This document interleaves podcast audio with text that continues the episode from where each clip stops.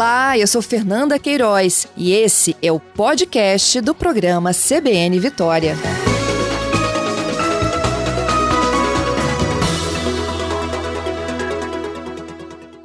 Pois é, todo mês de janeiro tem que ter um reajuste, secretário.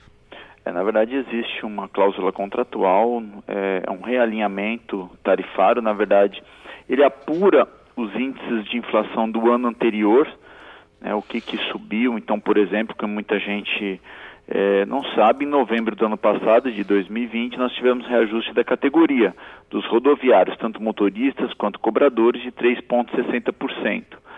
É, graças a Deus não tivemos nenhum período de greve durante esse dissídio coletivo. Os empresários e a categoria entraram em um acordo, mas houve um reajuste de 3,6% é, na categoria.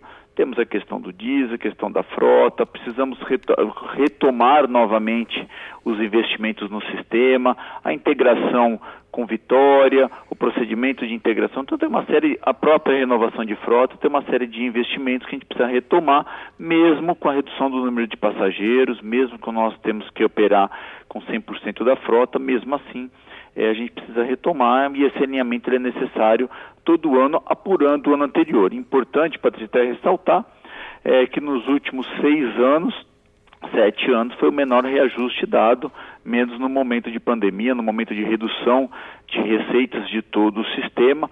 É, então, nós fizemos um reajuste, é o menor dos últimos seis anos. Agora, já que o senhor está falando sobre a, os, o, as questões que compõem esse, esse valor, a maior variação para esse aumento está por conta do quê? Do preço do diesel? Não, não foi porque na verdade o diesel até houve uma redução, um índice até menor porque o próprio diesel ele não houve, não teve impacto no ano passado. Nós tivemos o 3,60. O quem impacta mais, basicamente, mais de 55% do custo do transporte é mão de obra. Né? Então, nós tivemos um reajuste de 3,6% é, da categoria. Então, isso impacta bastante. Tivemos também o IGPD, que é o índice de inflação que mede no Transcor, ele subiu bastante. Basicamente foi isso, não foi tanto o diesel.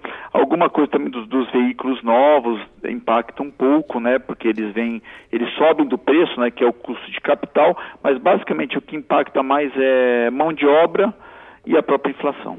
Bom, falando de mão de obra, a gente também reforça que uh, continua o pagamento no Transcol através do cartão GV. Os cobradores continuam afastados dos ônibus, não é? Isso, independente, claro, eles continuam afastados, nós só aceitamos o cartão GV para o transporte coletivo, é, no, no, no, Transcol, mas eles não deixaram de receber. Né? Então uhum. a categoria está toda mantida, estão recebendo, além dos oito meses de estabilidade, tem mais 20 meses com acordo feito no Tribunal Regional do Trabalho, então a categoria continua recebendo, inclusive teve o reajuste de 3,6% em novembro do ano passado. É, semana passada foi quase uma semana inteira de, de protestos né, dos, da categoria por conta desse receio dos cobradores não voltarem mais para os ônibus, de perderem seus empregos. Existe esse risco, secretário? Não, na verdade é uma nova, a gente está numa nova realidade do Transcol, uma nova realidade da integração do Transcol com Vitória e, e analisando Vila Velha, é uma nova realidade de tecnologia. O que a gente precisa é garantir que essas pessoas não fiquem desamparadas, garantir as outras funções, garantir que eles possam ser virarem motoristas, garantir que eles possam ser bilheteiros nos terminais, enfim, garantir que eles estejam amparados dentro de todo esse processo de, de troca de função. Então, por exemplo, você pode não ser um cobrador dentro do ônibus. A gente, inclusive, isso trouxe segurança, trouxe redução do número de assaltos coletivos. Mas ele pode ser um bilheteiro, ele pode ser um cobrador num terminal. Né? Então existem outras funções desse sistema que essas pessoas podem desempenhar, é, principalmente nesse momento de pandemia. Bom, existe a possibilidade deles virarem motoristas e aumentar a frota nas ruas, a circulação de veículos nas ruas, secretário? Claro, sempre existe, sempre existe. Nós estamos fazendo todo um planejamento. É, a questão dos motoristas já está garantida porque o nosso, o Estado, estamos garantindo as carteiras iniciais, porque para ser motorista precisa ter a carteira D mas para ter a D, primeiro você tem que ter a B, que é de condução de automóvel. Então o Estado está garantindo 1.500 carteiras de motoristas A e B, que é moto e carro, para os cobradores, né, quem exercia atividade de cobrador, e as empresas do transporte oferecem a D. Então a gente oferece a primeira entrada na condição de veículos e as empresas são obrigadas a fornecer AD. Então é uma categoria que surge também com uma mão de obra é, que a gente teve uma redução grande do número de motoristas, é, temos uma baixa disponibilidade até dessa mão de obra, de oferta dessa mão de obra, muitas vezes as empresas precisam dessa mão de obra e uma forma de você estar tá, ajudando a, cumprir, a completar esse quadro é, você está contratando esses cobradores evoluindo para motorista. A questão de aumento de frota, primeiro, nós vamos, estamos fazendo uma recomposição da frota, né? então a gente precisa agora melhorar a frota do Transcol, precisamos integrar Vitória, entender como fica esse processo, precisamos conversar com as prefeituras sobre a priorização do transporte público, para ver o quanto que a gente consegue atender com essa frota e fazer o planejamento anual é, de como fica o atendimento à população no Transcol. É, hoje, ah, como eu falei aqui no início, nós temos aí 1.400 veículos fazendo cerca de 11.500 viagens todos os dias. Isso. É, poderia aumentar para quanto esse número de ônibus, até para precisar também desses cobradores que estão Não, se capacitando? Na verdade, o que a gente está fazendo é um planejamento agora, por enquanto, é a renovação da frota. Uhum. É, então a gente não está trabalhando ainda com aumento de frota, porque a gente trabalha, a gente tem um, a gente está trabalhando é, porque a gente tem uma redução de receita muito grande do Transcol. Então estão conseguindo manter a operação 100%. Como que a gente poderia ganhar uma melhoria de número de oferta de de assentos dentro do transporte público, aumentando a velocidade do transporte, que foi o que aconteceu na fase da pandemia. Então nós tínhamos, por exemplo, trechos em Vitória, onde eu tenho velocidade de 12 km por hora, a exemplo na Jerônimo Monteiro, e durante a pandemia, quando você prioriza o transporte público, você chega quase a 20, 22, 25 km por hora. Então a gente precisa é, do apoio das prefeituras para trazer essa priorização para o transporte público, dentro, já que é uma responsabilidade da prefeitura, dar essa priorização ao transporte público. Então, com a mesma frota, a gente consegue atender muito melhor a população. Por quê? Porque hoje um ônibus que ele demora 40 minutos, uma hora para chegar no seu destino de ponta a ponta, ele está demorando com a pandemia, com a redução do trânsito, meia hora, 20 minutos. Então ele pode bater lá e voltar. Então você otimiza a frota, você otimiza a mão de obra, então você ganha produtividade, oferece mais disponibilidade do assento, de assentos para as pessoas e traz mais conforto e mais espaçamento. Então a gente precisa primeiro passar por esse momento de, de melhoria da infraestrutura ofertada ao Transcol, isso cabe às prefeituras, estamos aqui para apoiar e planejar junto, a Secretaria tem todo esse planejamento, como por exemplo, vamos dar agora a priorização da reta do aeroporto no, no trevo de Carapina, vamos dar priorização na terceira ponte, vamos alargar o portal do Príncipe, então isso já é um passo para melhoria, então não é somente aumentar frota, é você aumentar a velocidade do transporte com a frota que a gente tem, você aumenta muito a produtividade e oferece mais assentos para as pessoas. Bom, isso no caso só defenderia o quê? Tipo um corredor exclusivo ah, para ônibus, linha verde? Faixa exclusiva, não, não vou dar nome. O nome técnico, faixa exclusiva de ônibus. Uhum. As cidades, o mundo está buscando priorização do transporte público.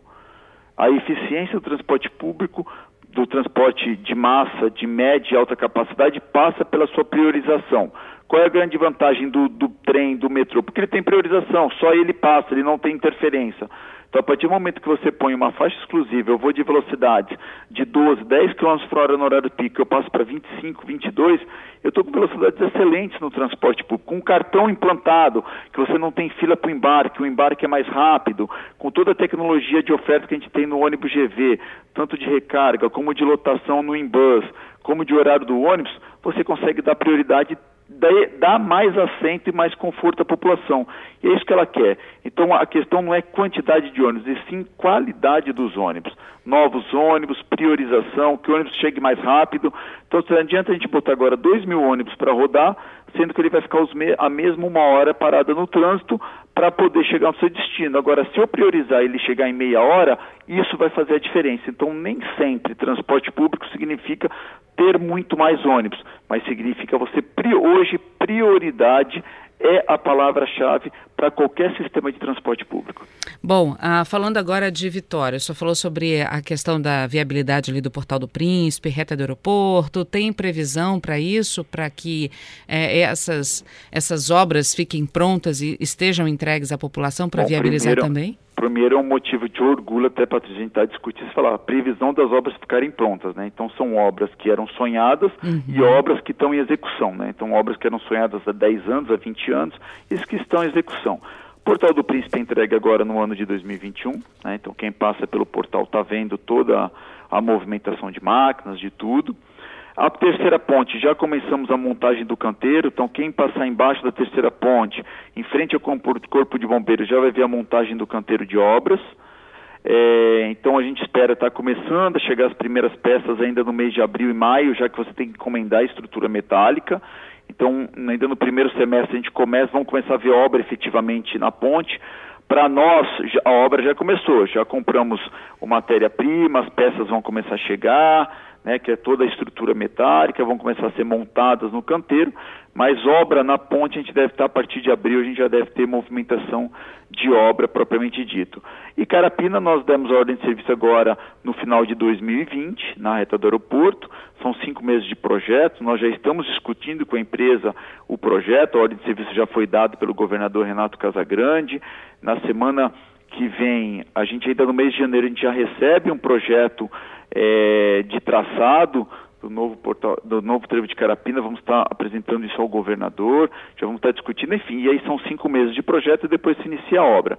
Então, no primeiro semestre deste ano, a gente tem as três obras em andamento, já uma, uma em fase mais avançada, é, que é o Portal do Príncipe, a terceira ponte iniciando as obras e Carapina também começando a montagem de canteiro iniciando obras, porque efetivamente a gente, durante 21 e 22, vai ser um ano de grandes obras. As, das principais obras, são as três principais obras da região metropolitana, são três pontos de gargalo que a população conhece e sabe todos os congestionamentos que acontecem todos os dias aí durante o ano todo. Bom, vamos falar um pouco sobre essa integração com Vitória, que o senhor falou que tem que acontecer primeiro também, é uma das questões que precisam ser resolvidas. Como é que está isso? Bom, nós estamos debatendo com a Prefeitura de Vitória. Uh, no final de 2020, nós tomamos, assinamos um termo de ajuste de conduta. Na verdade, a integração vem sendo trabalhada desde 2019. Né, com a Prefeitura de Vitória, com, com o Ministério Público, já assinamos um primeiro TAC para o planejamento da integração. Em 2020, em 2019 nós lançamos o, o fizemos a renovação de tecnologias, né? então precisou se fazer trocar a tecnologia tanto do Transcol e Vitória fez a sua troca de tecnologia, então a prefeitura veio fazendo seu papel. Só fala a... isso para aceitar o mesmo cartão. É, uhum. precisava fazer a troca de lembra, foi o primeiro passo foi a troca de tecnologia de validadores. Ficamos com dois validadores, re, uhum. da gente re, é, retomando a história. A partir daí, que, que, foi feito? A Prefeitura de Vitória alinhou a tarifa usuário junto com o Transcol, que seria o segundo passo. Então, junto ao próprio Ministério Público, foi um, teve um alinhamento para quê? Para você poder ter a mesma tarifa, quando a pessoa migrasse no futuro do Transcol para o municipal, você tem o mesmo alinhamento de tarifa. Então, a Prefeitura de Vitória também alinha a tarifa. O terceiro passo foi você, a gente lança o cartão GV, que aí ele é aceito em todos os municípios. Então, tanto Vitória, Vila Velha, todo o sistema municipal e metropolitano. Só que você ainda pagava duas tarifas. E agora a gente estava preparando aí para o segundo para o último passo, seria o quarto passo da integração e o final, que seria Vitória, depois a gente teria Vila Velha, né? Então Vitória, é, a gente já integrando o sistema. Já está tudo planejado, nós estamos prontos, estamos vendo a parte de tecnologia de como vai ficar. Então estamos fazendo alguns alinhamentos com a Prefeitura de Vitória. É, existe um termo de ajuste junto ao Ministério Público, então tem alguns passos que a Prefeitura precisa dar ainda para que nós possamos dar sequência ao processo de integração. Mas do ponto de vista do Estado, o processo está caminhando, nós estamos trabalhando com a parte de tecnologia, mas precisamos ainda alinhar alguns procedimentos com a Prefeitura. Nós temos aqui alguns ouvintes perguntando por que não reativar o terminal Dom Bosco ali do lado do Salesiano. Na verdade, o terminal Dom Bosco foi um, eu lembro isso foi no ano de 2010, mais ou menos, que ele foi desativado. Foi um estudo feito pela própria prefeitura de Vitória, que avaliou que não era mais a própria Seturb também. Mas, é, por enquanto, a gente ainda não tem previsão de ativação do terminal Dom Bosco. O próprio sistema de tecnologia, de informação, de integração, hoje a gente não precisa integrar no terminal Dom Bosco, mas teríamos um ponto de integração do sistema de Vitória, no sistema municipal que passa a ser alimentador, com o Transcol perto, próximo ao terminal, ao antigo terminal Dom Bosco.